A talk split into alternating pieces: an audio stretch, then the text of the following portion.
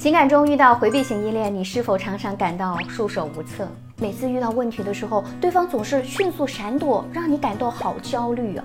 其实啊，在这场较量中，焦虑型依恋只需要尝试用回避型的逻辑思维来中和自己的焦虑感。只要调整思路，认识到对方的回避并不代表他对这段关系或者你完全不在意，你就能够抓住关键点，从低位逆转为高位。那么，对于回避型依恋，我们需要从两个角度入手。第一，我们要彻底放弃从对方身上来确认自己是被爱的。你会发现，当你在关系当中寻找自己是否被爱的时候，你就开始走上了一条不归路。你会开始关注对方的一切反馈，来衡量对方是不是爱自己呢？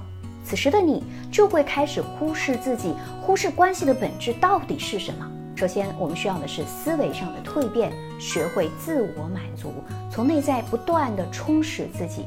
其实我们会发现，很多所谓爱的背后，都隐藏着焦虑和回避。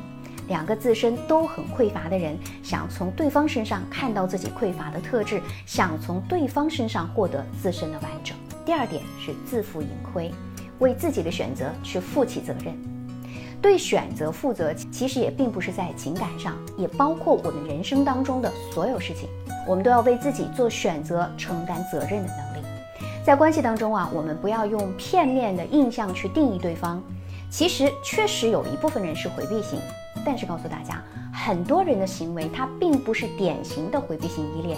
其实啊，有些部分它和沟通啊、情绪都是有关的，就造成了对方的暂时回避。对方可能是不想破坏关系，他只是暂时的想要冷静一下，只是和你的解决方式不一样而已。那如果真的是回避，我们也不用过分焦虑。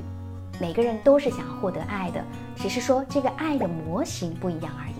我们需要做的是了解这个人的模型，为自己的选择负责任。所以说，我们焦虑型依恋必须面对自负盈亏的功课，不要再活在自欺欺人的剧情里了。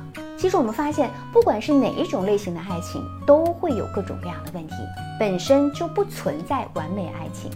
所以我们需要的是爱护自己，才能够有能量为当下的爱情负责，也能够为自己的选择负责。